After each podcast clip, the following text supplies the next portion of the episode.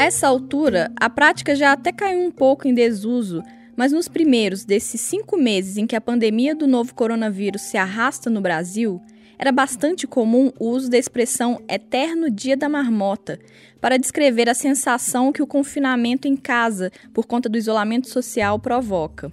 É uma referência ao filme Feitiço do Tempo, de 1993, no qual um meteorologista interpretado pelo ator Bill Murray é enviado pelo canal de TV onde trabalha para cobrir as festividades do Dia da Marmota numa cidadezinha dos Estados Unidos. Contrariado, ele precisa acompanhar o evento que gera bastante comoção na cidade e consiste em fazer previsões sobre o inverno a partir do comportamento de uma marmota. É aí que algo inexplicável acontece que prende o personagem no tempo e ele passa a ter que viver todos os dias um novo dia da marmota. Então, dizer que estamos presos num eterno dia da marmota é uma forma de demonstrar os efeitos que o fato de não sair de casa para a escola, para o trabalho ou para o lazer provoca nas nossas percepções sobre o tempo.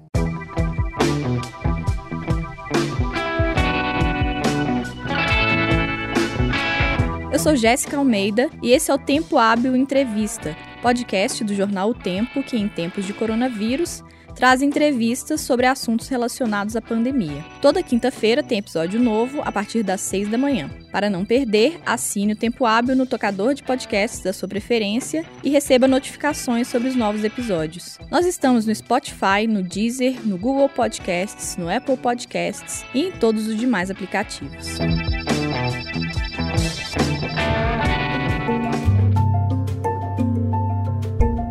A impressão de que vivemos sempre o mesmo dia gera a sensação de um tempo estagnado. Por outro lado, o fato de já estarmos indo para o fim de agosto faz parecer que o tempo tem passado muito rápido, para não dizer voando. O excesso de conteúdo na internet, nossa única forma de contato com o mundo, gera a impressão de que a todo momento estamos perdendo algo importante, correndo atrás do tempo. Da mesma forma, retornamos ao passado frequentemente, seja em referência ao mundo pré-pandemia ou em busca de reinterpretar certos acontecimentos, como aconteceu durante os movimentos de derrubada de estátuas. Por outro lado, desejamos que chegue logo o dia em que a pandemia tenha sido superada e nos angustiamos sobre o que esse futuro nos reserva. Para falar sobre essas sobreposições dos tempos, as percepções contraditórias que eles despertam e os efeitos que nos causam, eu conversei com o historiador Rodrigo Turim. Ele é professor da Unirio, a Universidade Federal do Estado do Rio de Janeiro, e autor do ensaio Tempos Precários e do livro Tessituras do Tempo. Você abre o texto Tempos Pandêmicos e Cronopolíticas, dizendo que a pandemia nos revela pressionados entre dois tempos fortes, que é o tempo do antropoceno e o tempo degradado e acelerado da política. Então, eu queria te pedir para caracterizar cada um desses tempos e explicar de que maneira que cada um deles opera sobre nós. É, então, a ideia é um pouco que a gente está vivendo uma série de cruzamentos de tempos, né, que operam sobre a nossa subjetividade, sobre os nossos corpos. A ideia é tentar identificar quais são esses feixes temporais.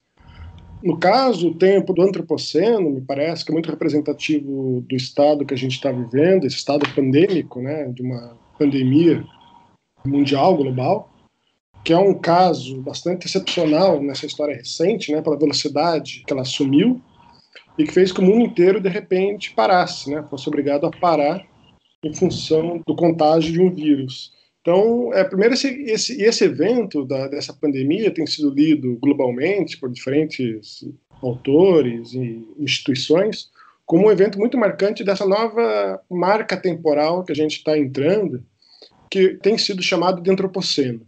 Né? Antropoceno é uma categoria que foi criada por um químico, prêmio Nobel, Paul Crutzen, que tenta demarcar essa nova fase na qual o humano se tornou, pela primeira vez, um agente geológico. Né? Como que a humanidade, principalmente essa humanidade industrial, a partir do final do século XVIII, tem impactado a estrutura global, a dimensão geológica, a dimensão climática, de uma maneira inédita né? E como que isso tem afetado o nosso cotidiano. Então, na medida em que, por exemplo, né, eu digo lá no texto, 6% apenas da biomassa não está sob o controle direto ou indireto da humanidade, a possibilidade da incidência cada vez mais repetida de estados pandêmicos, de novos vírus, inclusive agora aqui com a Amazônia, com o desmatamento, tende a se tornar muito comum. Né? Isso faz parte, então, desse processo na qual a humanidade está gerando efeitos da natureza que ela própria, a humanidade, não consegue controlar e se torna vítima desses efeitos. Né? Então, esse é o tempo da natureza que tem nos cruzado, que faz com que a gente tenha que lidar agora com uma nova realidade da natureza e da nossa relação com a natureza. E, por outro lado, esse tempo da política, né?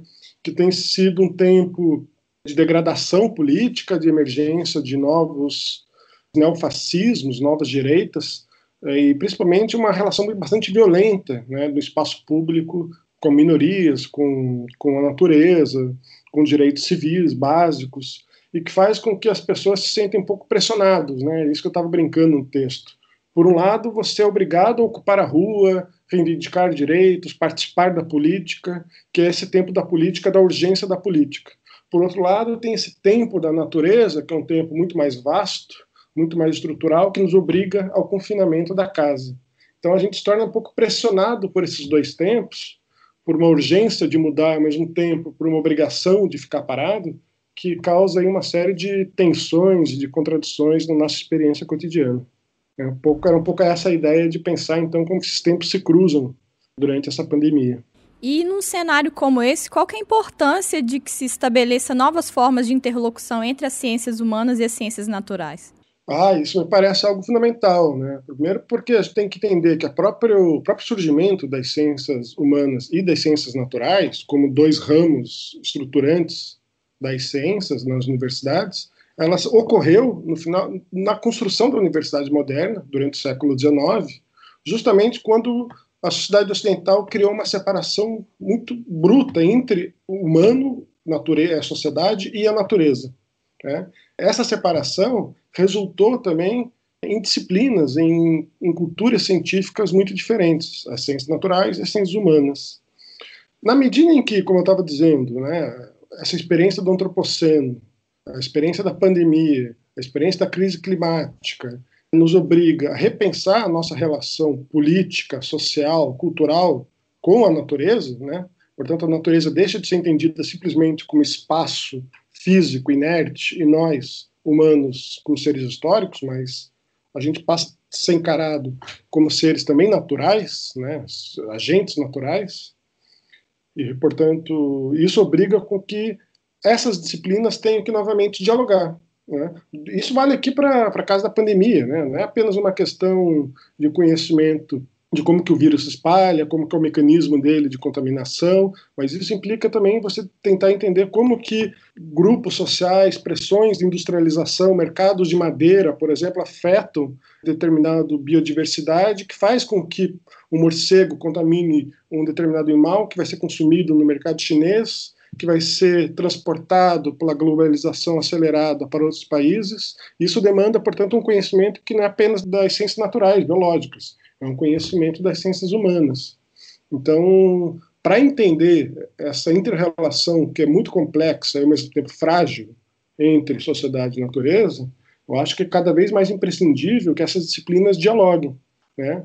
oferecendo o seu savoir-faire, né? o, seu, o seu conhecimento, ao mesmo tempo relaborando o modo, modo de produzir esses conhecimentos. Não tem mais hoje como pensar a nossa história sem pensar aspectos da natureza, aspectos da biologia. Ao mesmo tempo que não tem mais como pensar aspectos da natureza da biologia sem pensar dimensões sociais e históricas que se interrelacionam com essa natureza. Então, acho que a médio prazo, essa nova experiência que a gente está vivendo vai, vai impactar bastante no modo de organização das ciências. Né? E isso acho que já está acontecendo em várias universidades do mundo afora. Mais um pouco na questão da percepção do tempo, desde que foram implementadas as medidas de distanciamento e isolamento social, a percepção que eu tenho do tempo, e isso é compartilhado com alguns amigos com quem eu conversei, é que de certa forma o tempo não passa. Os dias eles têm muito pouca diferenciação entre si e a gente vive em função da espera de uma coisa que nunca chega, que é o controle da pandemia. Por outro lado, quando a gente para para contabilizar a contagem do tempo, ele está passando muito rápido com frequência eu me pego pensando assim, nossa, já faz uma semana tal coisa, já tem um mês outra coisa. E nessa a gente já está caminhando para o sexto mês nessa situação. O que, que explica essas percepções tão contraditórias? Tem a ver com aquela coisa da fricção entre o tempo da política e o tempo do antropoceno? Tem a ver, mas acho que eu, aí o caso, essa percepção individual do tempo, eu acho que se deve a alguns fatores. Né? Primeiro, esse primeiro elemento que você mencionou, que parece que o tempo demora, tempo não passa, porque você não tem uma qualidade no tempo, os dias se tornam iguais. E acho que é basicamente isso. Né? A, experiência a nossa experiência individual do tempo depende de uma certa experiência social, ritualizada do tempo. Portanto, o tempo ele precisa ter certas qualidades o que, que é o dia útil, o que é o dia inútil, o que, que é o feriado, como que a semana se relaciona, quando vai chegar o tempo do pagamento do mês, portanto, entre dias, semanas, mês, o tempo precisa ter blocos de qualidade a partir das quais os sujeitos podem se temporalizar, prever futuros, fazer planejamentos, ao mesmo tempo acionando memórias é, e experiências. Quando essa qualidade do tempo é suspensa, que é um pouco o que acontece hoje, né, porque não importa hoje se é domingo, se é segunda, se é sexta, se é feriado, se não é feriado, o tempo acaba perdendo essa qualidade ritualística e se torna um grande bloco homogêneo. Então, isso dá a impressão de que é isso, que todo dia parece igual e nada muda. Por outro lado, se a gente perde essa dimensão qualitativa dos dias, do tempo, que é uma característica fundamental da nossa experiência temporal, por outro lado, a gente tem vivido uma intensificação muito forte dessa vida temporal do mundo virtual. Né? Então, a gente fica o tempo inteiro conectado para consumir serviços, para o trabalho, para as relações pessoais, para o entretenimento. Então, isso faz com que a gente seja bombardeado de conteúdos cotidianamente. Então, se os dias eles perdem qualidade, que distinguem eles um do outro, dentro de cada dia esses dias são preenchidos com informações de notícias da política, né? essa, essa crise contínua da política, essa crise da natureza, uma série de lives, de shows, uma série de compromissos de trabalho, tudo isso virtual, porque o virtual ele meio que abole o espaço e torna o tempo mais concentrado. Então por isso também faz, por outro lado, a sensação de que o tempo passa rápido, que o dia não rende, que já acabou porque o, o, o, excesso de conteúdos dentro de uma mesma unidade temporal dá a impressão de uma aceleração do tempo. Só que essa aceleração do tempo dentro de um dia, ela não se traduz, quando você pensa num prazo mais longo, no mesmo efeito, porque os dias entre si não têm uma qualidade, todos eles são acelerados, só que um não se diferencia muito do outro. Então acho que é por isso que a gente tem essa sensação ambígua e mesmo contraditória da experiência temporal durante a pandemia. Pois é, e além de estar com essa percepção de várias coisas sobrepostas, a gente ainda olha muito para o passado e para o futuro. O futuro meio que numa ânsia de como é que vai ser depois disso, e o passado em vários sentidos. Tanto para fazer uma comparação com o que acontece hoje, quanto em outros processos de olhar para a história de outras formas. Quais você acha que vão ser ou que já são os efeitos disso, desse cruzamento tão forte entre presentes, passados e futuros? É, é isso aí. A gente está vivendo meio que um tempo fora do eixo, com vários tempos que se cruzam e, portanto, vários futuros e vários passados ao mesmo tempo aberto, né?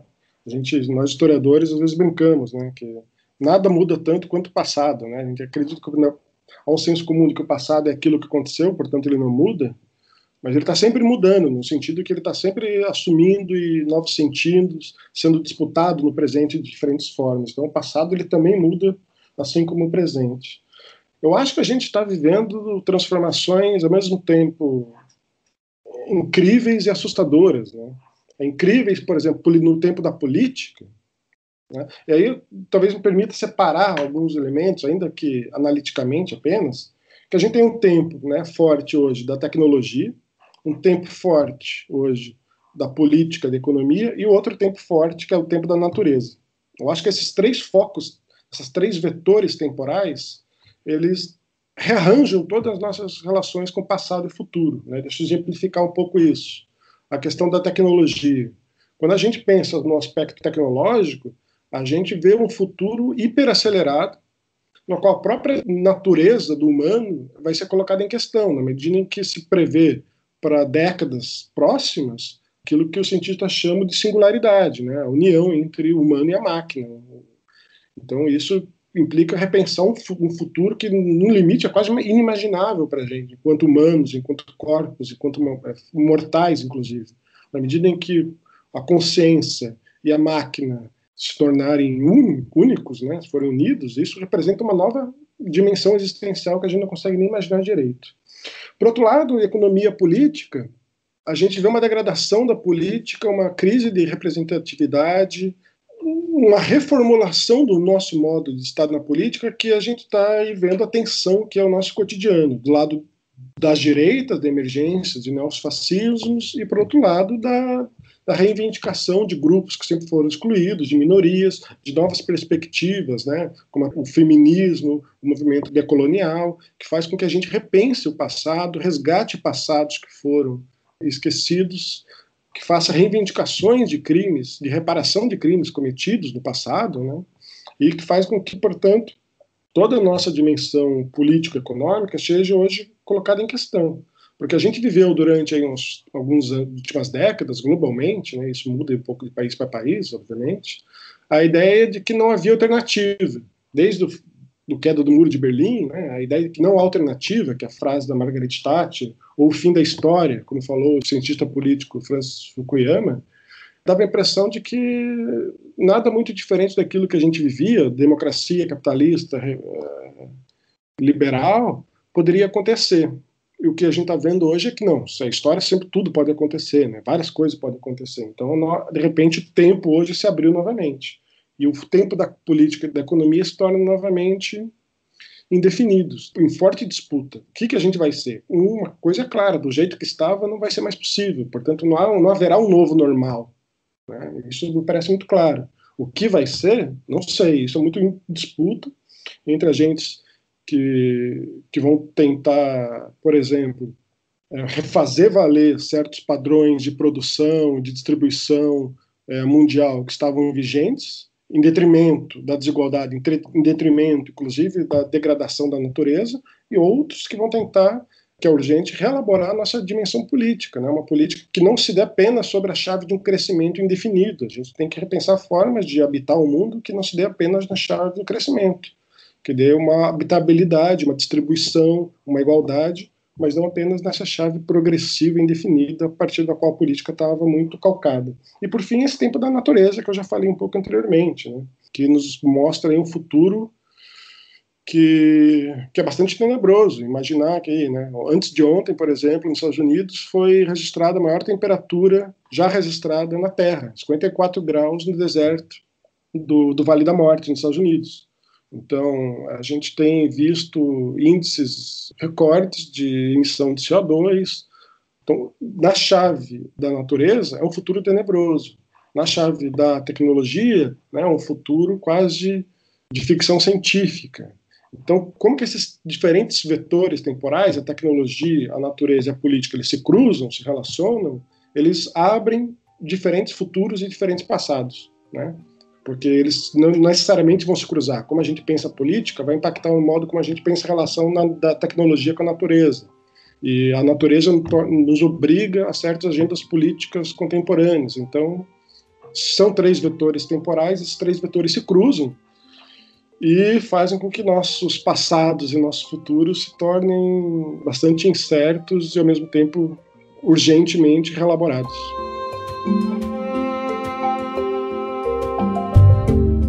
Ontem mesmo eu estava lendo uma tirinha que mostrava as seguintes situações. É uma pessoa que tentava aproveitar o intervalo do exercício físico para ler um livro. Uma outra querendo ver um filme ao mesmo tempo que ouvia um podcast, porque o filme tinha poucas falas. E no final tinha um personagem comemorando que bateu uma meta de leitura, cercado de quadrinhos assim. E a moral da história, entre aspas, da tirinha era a seguinte frase: A produtividade do lazer é a prova cabal da vitória do capitalismo. Uns dias antes, por acaso, eu estava conversando com um amigo que falou que essa é uma relação que ele tem com as coisas que faz por divertimento. Tipo, eu tenho que ler tal livro, eu tenho que ver tal filme. E ele estava falando que com a pandemia e a ausência de uns escapes não planejados que a gente tinha antes, tipo sair para tomar uma cerveja depois do trabalho ou um encontro de última hora com um amigo, tudo acaba virando um peso, né? O lazer que concorre com o trabalho, que concorre com a atenção que você tem que dar para os amigos, com a limpeza da casa, enfim. Eu queria saber como é que você relaciona essas situações com o que a gente já conversou até aqui. É, então, eu acho que esse, esse sentimento que está descrevendo, descrevendo muito bem, é um sentimento que acho que todos nós compartilhamos, que é um, uma certa cobrança interior por estar tá sempre, sempre, sendo produtivo, né? sempre sendo efetivo, sempre sendo cobrado. inclusive o próprio lazer, né? Eu tenho que me divertir muito, eu tenho que produzir muito, eu tenho que sempre fazer mais. Então, é sempre fazer mais, eu acho que é uma cultura que a gente acabou introjetando na modernidade, mas acho que nos últimos anos essa cultura da produtividade ela é muito forte e faz com que a gente não consiga mais, inclusive, pensar outros tempos, outras formas temporais não seja esse tempo acelerado de estar sempre produzindo algo, inclusive produzindo lazer, produzindo afeto, produzindo tudo. Né? A gente vive numa sociedade, graças, por exemplo, às redes sociais, onde o próprio consumo ele é uma produção. Né? Então, a própria divisão entre produção e consumo ela é ela é meio que apagada nesse mundo contemporâneo da tecnologia, da informação, onde quando você está consumindo lazer nas redes sociais, você está produzindo capital, está produzindo serviços, está produzindo conteúdo que vai ser vendido e por aí vai. Então, a gente se tornou, e aí essa acho que a teoria do capital humano, né, do Gary Baker, com a tradição econômica norte-americana, é muito significativa, que isso, o humano se tornou um meio do capital. Você tem que gerenciar a si próprio, o seu corpo, a sua personalidade, o seu trabalho, o seu lazer, para tirar o maior rendimento disso. Então, a nossa própria forma de existência ela se tornou um meio de otimização de um capital, capital pessoal, capital financeiro, e as redes sociais hoje são um emblema muito disso. Né? As pessoas parecem que é um espaço onde você tem que estar se promovendo o tempo inteiro, promovendo a personalidade, promovendo o trabalho, e isso tem um efeito reverso, né? Porque você se torna cada vez mais parecido com aquilo que você projeta, né? Ou daquilo que é cobrado que você projete. E isso afeta muito a nossa, a nossa subjetividade. Só que é uma subjetividade, um limite impraticável, né? E aí eu acho que isso mostra um pouco as patologias que esse tipo de aceleração tem produzido nas pessoas. Aí eu penso, né, a ansiedade e a depressão. O Rio de Janeiro, por exemplo, é a cidade que mais consome ansiolíticos e antidepressivos no Brasil. Rio de Janeiro, que é a cidade de alegria, sol, praia. Mas é isso, as pessoas estão em exaustão. Né? Óbvio que essa exaustão vai se manifestar também em diferentes formas em diferentes pessoas, no executivo, no, no gari, na diarista, no empresário. Obviamente que essas relações também temporais, elas são bastante assimétricas, né? elas são estruturalmente assimétricas, elas se manifestam de formas diferentes em grupos sociais diferentes.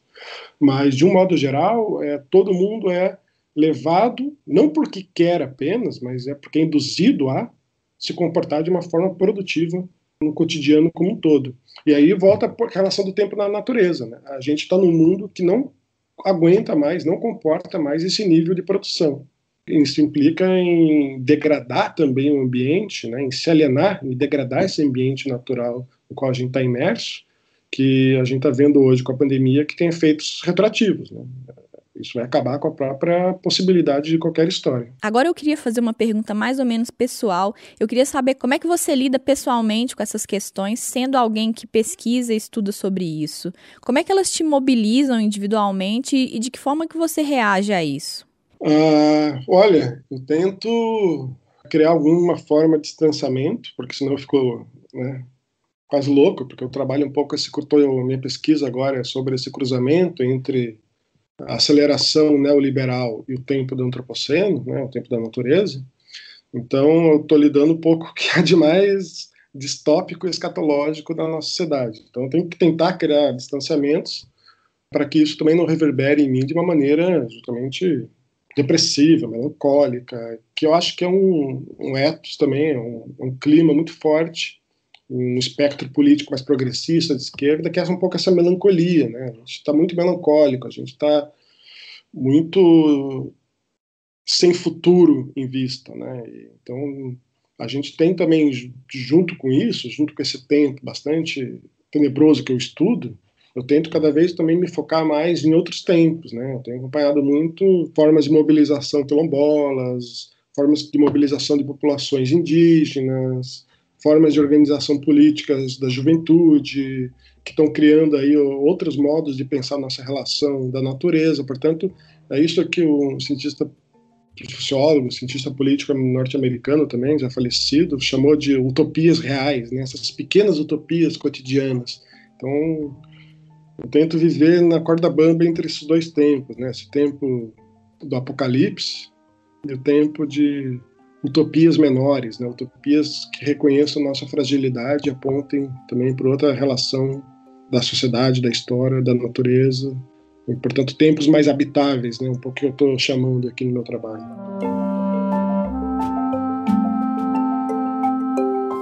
Você encerra o texto que eu mencionei no início falando da urgência de se refundar a relação entre política e tempo. O que a gente está vivendo agora parece uma espécie de colapso de uma coisa que vem sendo construída ao longo de muito tempo, né? centenas de anos ou mais. Como é que a gente faz para pensar o mundo e a existência humana fora dessas lógicas que nos trouxeram até aqui? Uh, então, eu acho que essa é a pergunta de ouro, né? a grande pergunta que a gente tem que, que responder. Como pensar uma nova forma de ação, uma nova forma de organização social que consiga, como diz uma antropóloga, é, consiga viver nas ruínas, né? Porque é isso, a gente já herdou de alguma forma uma série de ruínas da modernidade, ruínas sociais, ruínas naturais. Então, como que a gente tem que criar novas formas de viver isso? Eu tenho pensado muito nessa chave de uma cronopolítica, de uma política do tempo, e sempre no plural, né? Políticas dos tempos, para tirar uma singularidade do tempo como uma tentativa de resposta, ainda bastante aberta em relação a isso. Porque eu acho que política do tempo, ela, implica pensar, primeiro, a temporalidade, o reconhecimento que a temporalidade não é apenas humana, ela também do ambiente, da natureza. O nosso tempo não pode ser desassociado desses outros tempos. Né? Então, pensar uma política do tempo é pensar condições de habitabilidade, de condições de, de uma boa temporalização. E isso implica novas formas de trocas, de produção e de trocas, obviamente, daí envolve pensar, obviamente, uma saída para o sistema capitalista. Não tem como, me parece, pensar uma política do tempo habitável ainda desse sistema que a gente está vivendo. E pensar, por exemplo, também outras formas de políticas do tempo que são reconhecer a singularidade, a precariedade dos fenômenos. Aí posso um, um caso que talvez a gente esteja agora realizando quais são as condições boas para um debate público.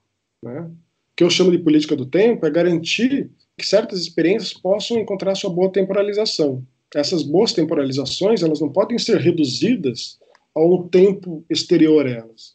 Então, qual que é o tempo bom do debate público? É um tempo que é um, é um tempo mais demorado, é um tempo que requer reflexão, diálogo, escuta. Portanto, quais são as condições para que esse tempo exista? Isso envolveria, na prática, por exemplo, a gente pensar regulamentação das plataformas, das redes sociais, das mídias, implica pensar em soberania algorítmica, em democratização digital, portanto, implica pensar como que a gente pode criar as condições para esse bom tempo, que é um tempo do debate público, né? que hoje não dá, porque hoje o tempo do debate público é engolido por uma aceleração das redes, por um funcionamento de algoritmos que a gente não controla, que três ou quatro empresas globais controlam o mundo inteiro.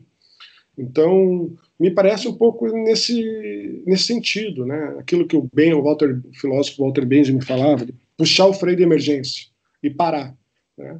E parar e perguntar assim, qual que é o bom tempo que a gente tem? E esse bom tempo, ele não vai ser um tempo menos humano, ele vai ser um tempo humano e não humano. Implica os animais, implica a natureza, implica as várias condições de habitabilidade desse mundo que são possíveis de serem construídas. Aí eu acho que, novamente, né, as populações indígenas, quilombolas e outras, outras experiências do mundo afora têm muito a nos ensinar para repensar essas formas de política do tempo e recriação de futuros. Né?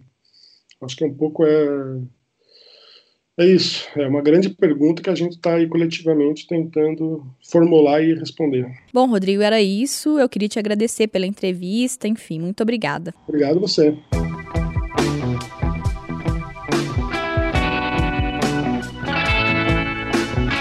Você ouviu Tempo Hábil Entrevista, podcast extraordinário do jornal O Tempo para tempos de coronavírus. Caso ainda não acompanhe o Tempo Hábil, assine o podcast no seu tocador favorito. Nós estamos no Spotify, no Deezer, no Google Podcasts, no Apple Podcasts e em todos os demais aplicativos. Eu sou Jéssica Almeida e fiz a produção, o roteiro, a edição e a mixagem do programa. O Tempo Hábil Entrevista retorna na próxima quinta, a partir das seis da manhã.